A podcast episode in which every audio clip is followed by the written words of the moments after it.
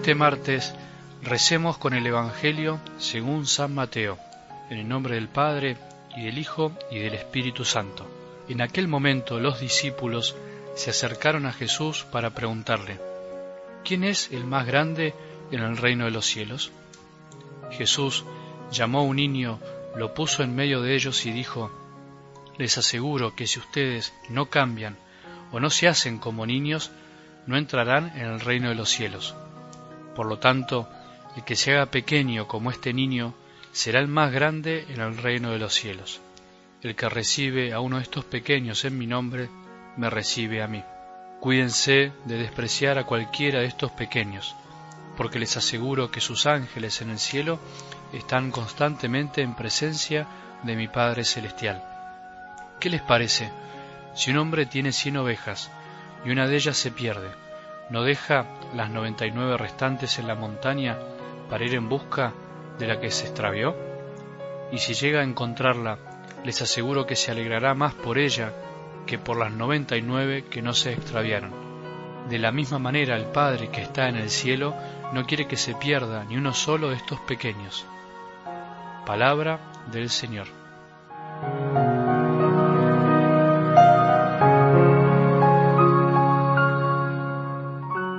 Hay que animarse a verse en el espejo con sinceridad, no por vanidad, no solo para ver qué lindos podemos ser, sino también para ver la realidad, para ver todo lo que somos. Eso es humildad. La palabra de Dios es espejo del alma y es camino de humildad, porque la humildad, decía Santa Teresa, es andar en la verdad. No es únicamente decir la verdad, como dicen algunos, sino más bien descubrir la verdad de uno mismo, la maravilla escondida en nosotros mismos y al mismo tiempo el maquillaje que no nos deja saber bien qué hay detrás. Qué lindo es animarse a dejar que la palabra de Dios sea espejo. Animate a decirlo hoy a Jesús.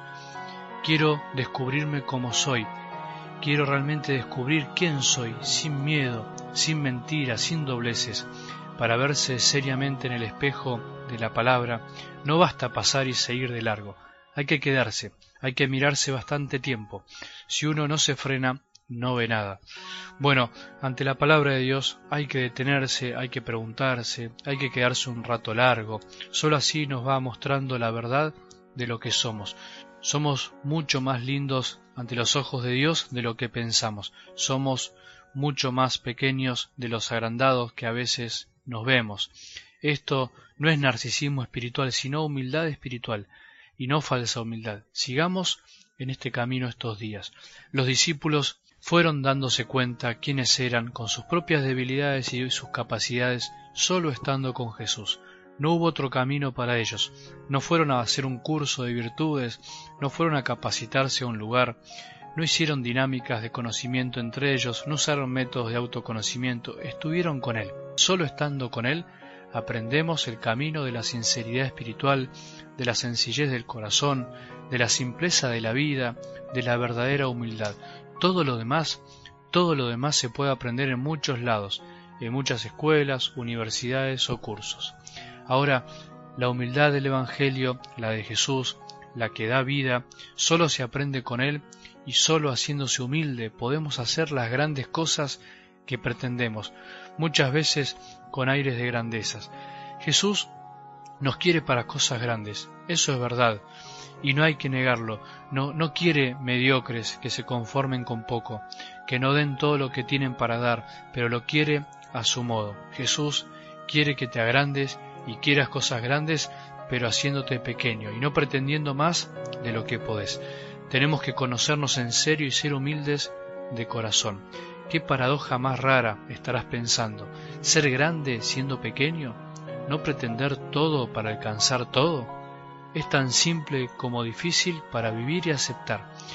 Es lo que Jesús hizo y lo que quiere corregir en nosotros. Todo lo grande empieza de a poco, todo lo grande empieza desde cosas insignificantes. Mirá la naturaleza, todo lo grande está formado por mil cosas pequeñas y todo necesita de todo, nada está aislado en sí mismo. Dios se hizo niño y Dios quiere que tengamos alma de niños.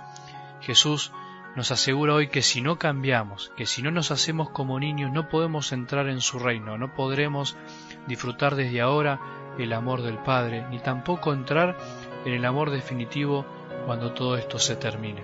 Qué increíble lo que nos cuesta cambiar, qué locura, cuánto nos cuesta aceptar que somos necesitados, qué dificultades tenemos para reconocer que Dios es el que nos anda buscando siempre y nosotros nos empeñamos en perdernos. Intentemos hoy cambiar un poco más, intentemos ser un poco más pequeños, pero nunca renunciando a hacer cosas grandes.